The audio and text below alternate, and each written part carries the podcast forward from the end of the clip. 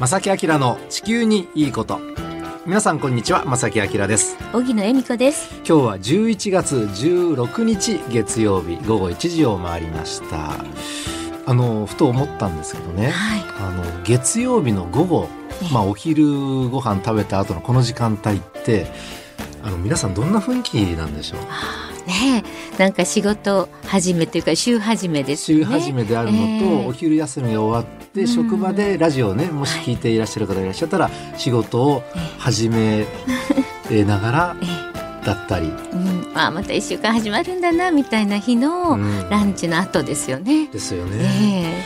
えであのーご家庭にいらっしゃる、まあ、お母さん方は、あのまあ、お昼ご飯食べてちょっと一服といった、うんコーヒーでもみたいなのでしょうかえ。そうでしょうね、ね皆。さんどのような雰囲気でね聞いていらっしゃるかなってちょっと知りたい。思いましてはいこの番組というのは割とねはい。環境問題とか使ったりとか、結構正直言って僕もなるべく柔らかく柔らかくと思ってるんですけども 結構難しい話が出てきたりとか、ね硬い話もありますよねややこ。しい話が出てきたりとかね、するんですけども、もしねなんか本当に感想があればねええこうしてほしいはい。ちょっと分かりにくいだったらそれでも結構ですので、あのなんかお便りいただいたらいたねだきたいですあのね。参考にさせていただきたいと思いますが、よろしくお願いします。お願いします。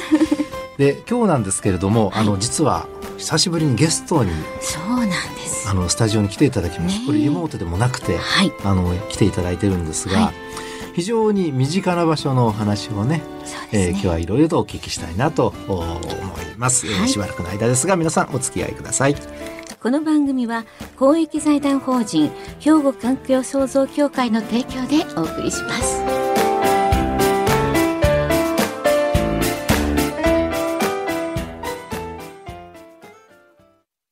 兵庫環境創造協会地球温暖化防止自然環境の保全再生子どもたちへの環境学習など皆様と共に身近な暮らしの中で地球環境を守るための取り組みを進めています。人と自然が共に生きる21世紀の豊かな環境づくりを兵庫環境創造協会えーさて今日はですね改めましてスタジオにねゲストの方お越しいただいてるんですがあの実はこれ、えー皆様からいただいたファックスが実はきっかけそうななんで。んですすね。はい。うん、でそのファックスというのが荻野さん手元にありますか？あございます。あちょっと紹介していただいていいですか、ええ。はい、もうこれね2ヶ月ぐらい前になるかと思うんですけれども、あの京都のねラジオネームよしさんからいただきましたありがとうございました、本当に。あの人が地球上の生き物の一員であること共生の大切さを感じたことから生物多様性をテーマに身近なまあ六甲山をはじめえ身近な自然に生息している生物を紹介して気候変動などで昔と、まあ、今とですね比べて生息状況に変化があるのかちょっとそれ知りたいですというメッセージをいただいてたんですね。昔に比べて六甲山変わってきてるのかと自然がというね。でまあ身近なところでねそれを見たらわかるんじゃないかみたいな、うんはいそんなメッセージをいただきました。あの専門用語がたくさん出てくるので 相当お詳しい方かなもしかしたらね。にね。はい、吉さんがどんな方かもちょっと知りたいですけれども、で多分皆さんもね、あの、ええ本当に近場の六甲山周辺、えーまあ兵庫県の山々ですね、うん。変わってきてるのかどうか気になるところかと思いますので、ええ。専門家にはい。ねお越しいただきました。今回2週にわたってねお届けはい、するわけそなんですが、うなんです。もうぜひ皆さんの質問やね、疑問に答えたいという思いからですね、今回はこのメッセージから専門家お呼びしております。お越しいただきましたのは、はい。公益財団法人兵庫環境創造協会の中にあります環境技術事業本部の環境調査課というところがありまして、課長補佐の土本大輔さんです。こんにちは。土本です。こんにちはよろしくお願いいたします。よろしくお願いしよます。土本さんは、その他にもですね、私先ほど名刺を頂戴しましたら、はい環境人間学の博士で、えーまあ、建設部門、こちらのでは技術士で生物分類技能検定というのがあるそうなんですが、私初めて見ました。2級植物部門。そして現在神戸女学院大学の人間科学部非常勤講師もなさっていらっしゃいます。うんですよね。うんどのようなお仕事なのかどのようなのものが専門なのかって え？って思った方も多いと思いますが、ね具体的にはどのような今お仕事をされているんですか？そうですね。あのいろんな仕事があるんですけれども、はい。あの私がしている仕事の中で一番中心となってますのはあの、まあ、自然にある植物ですとか、うん。あと生き物の調査をしましてでその調査結果をもとに、うん。あのどんなふうに保全していったらいいかっていうところをあのレポートにまとめたりするようなそんな仕事をしています。すごいまさに。もう最前線ですよね,、はい。ね。今環境がどのように変化しているのかしてないのかっていう調査をされるということなんですこのメッね。セージいただいたからリスナーさんのねあの質問にお答えいただくべき方だと思います。うん。本当に。嬉しいです。はい、はい。で、えーっと手元に資料がありますが、はい。えーご出身が兵庫県養父市あなんですか？はい。えー、養父市といえばあの天気予報ではよく出てくるね氷ノ山っていう山がああそあれうなんです、ね、兵庫県で一番高い山ですか？そうですね。ですよねはい。初冠雪のまああの観測をしている山であの今年もねついこの前になりますけども氷ノ山等々初冠雪の情報が入ってきまして。どうなんでしょう？さ寒いんでしょうねそうですね。あの冬はたくさん雪が降って、あ はい。の寒いところです。ね。あのスキー場はね近くにあったりとかしますそうですね。そうですよね。はい。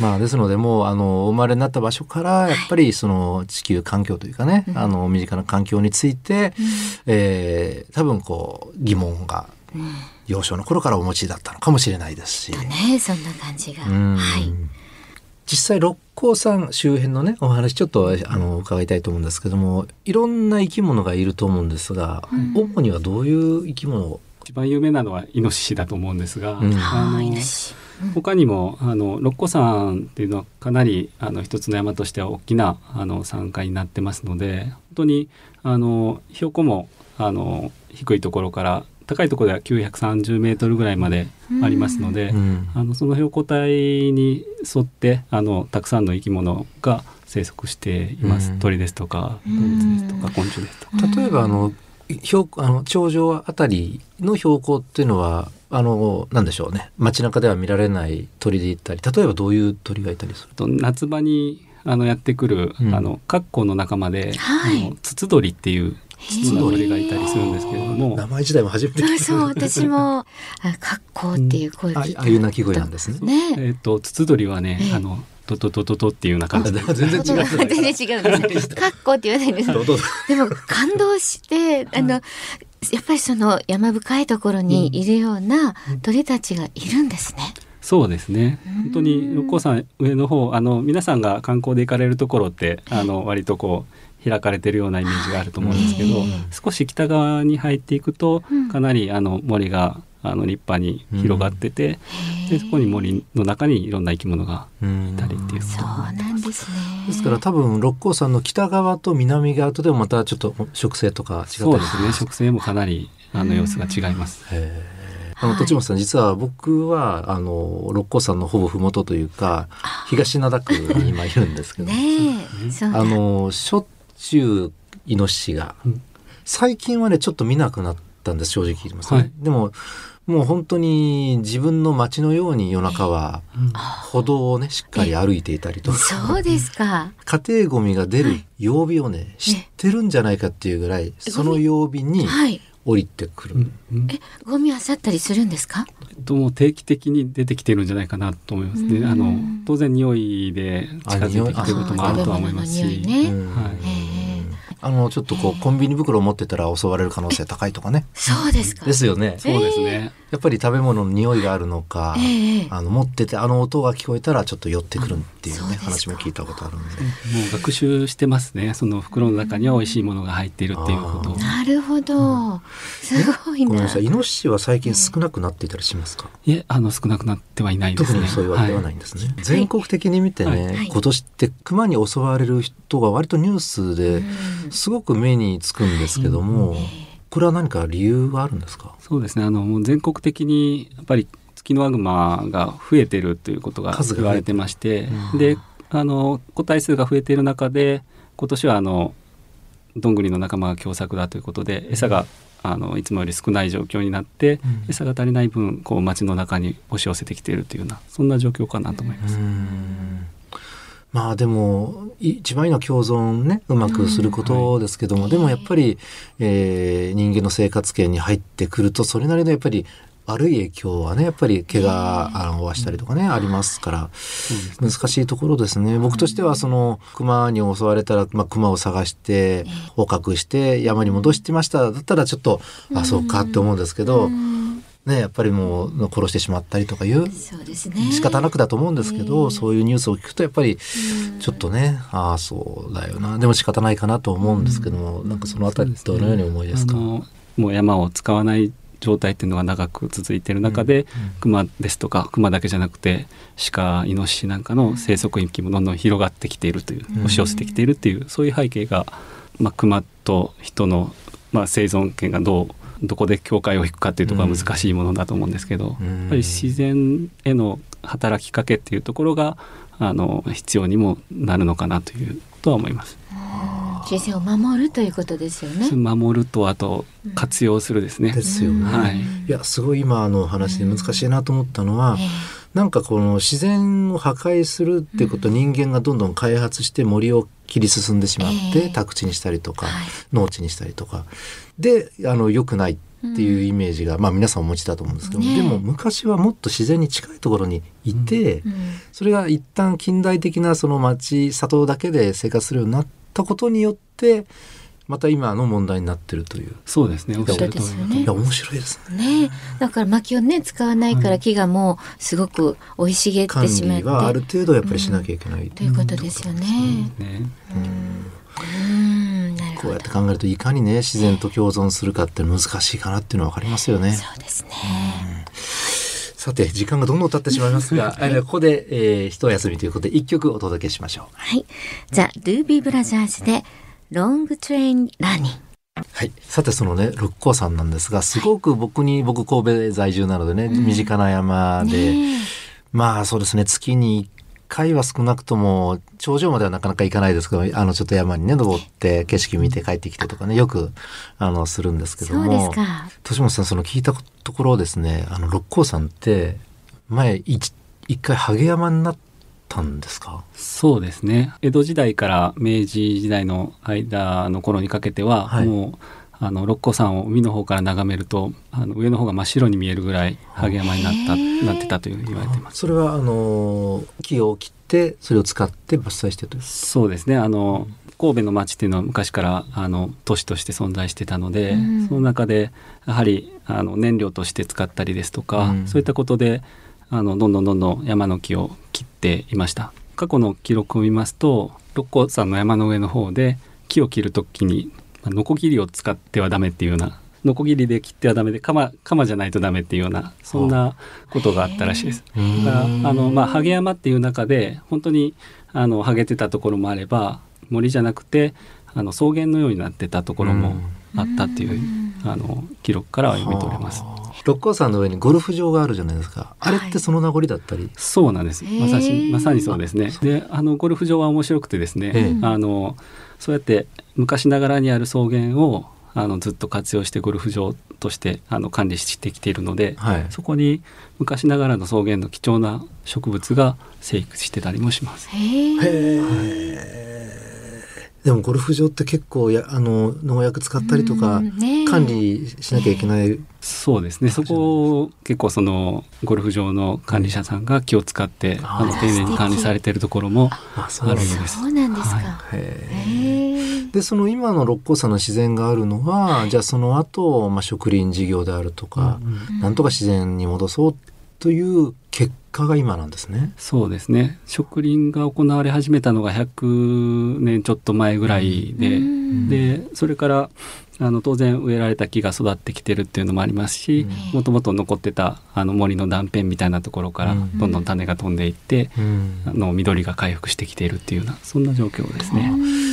具体的にねこの辺りはもう大昔から残ってるんですよっていう場所ってあったりします？そうですね。六甲山の中では本当に限られてまして、え神社の神社とかお寺の周りに残ってるところですね。はいそこはもう伐採してないですもんね。はい。うん。あまああの全然伐採してないということはないんですあるけど、わけはないですね。はい。そっか。マヤ山のところのはい、天天井井寺の,、ね。あのね。今の場所とはちょっと違うんですけれども、あの山の中腹に昔はお寺があって、はい。その周りに行くとあの立派な森が今でも残っていますし、少し西に行って大龍寺っていうはい。再び山のお寺のところにも、ええ。はい。あの森が残っています。うん。うんでもう一つはあの標高の高いところですね。はい。カンツリーハウスのあるあたりから山頂の間の方にうん。もみじ谷っていうはい。ところがあるんですけれども、もみじ谷の周辺にあのブナ林っていううん。今度は落葉する、うん。あの森が残っています。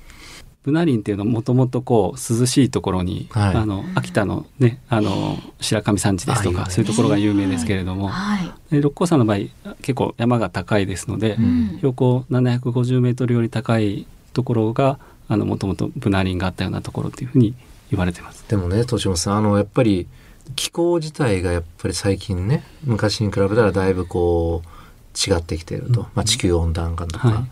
えーいろんなものがね、今問題になっていて、この番組でもよく取り上げるんですけれども、その昔からある植物、まあ、動物も含めてえー自然っていうのは最近やっぱり変わってきてはいるんですか？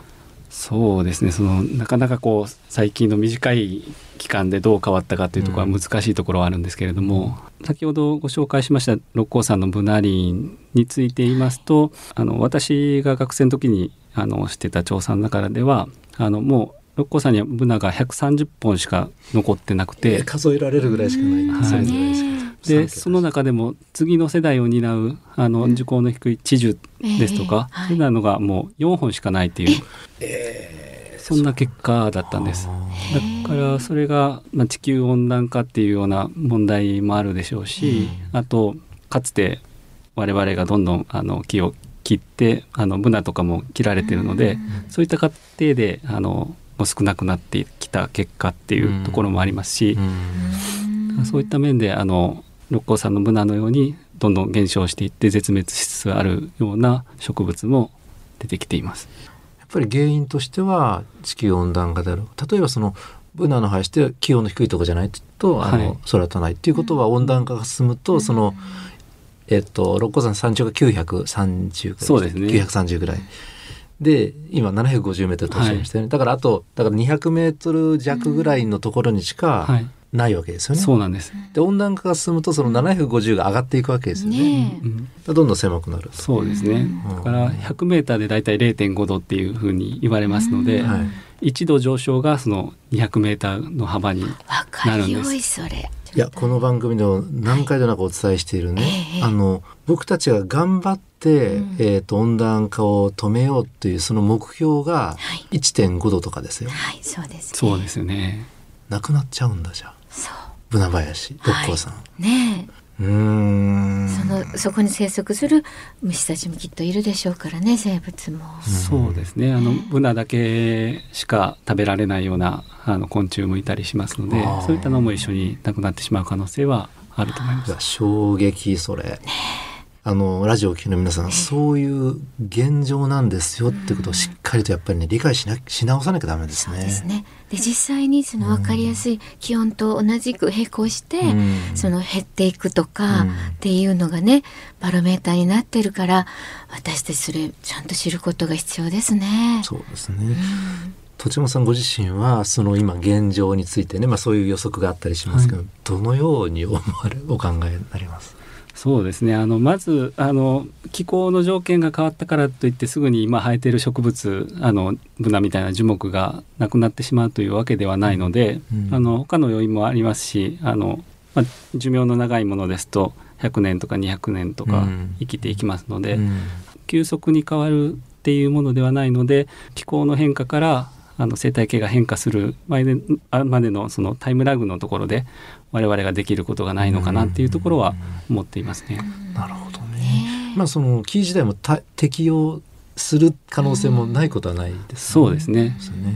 でこれまでもその気候の変動がずっとあの繰り返されてきた中で、うんあの残ってきたというものではありますので、うんただその条件があの我々の人為的な影響がすごいあの聞いている中で、あの生き残りにくくなっているというところがありますので、ねそこのサポートをうんすることかなというふうに思います。よね。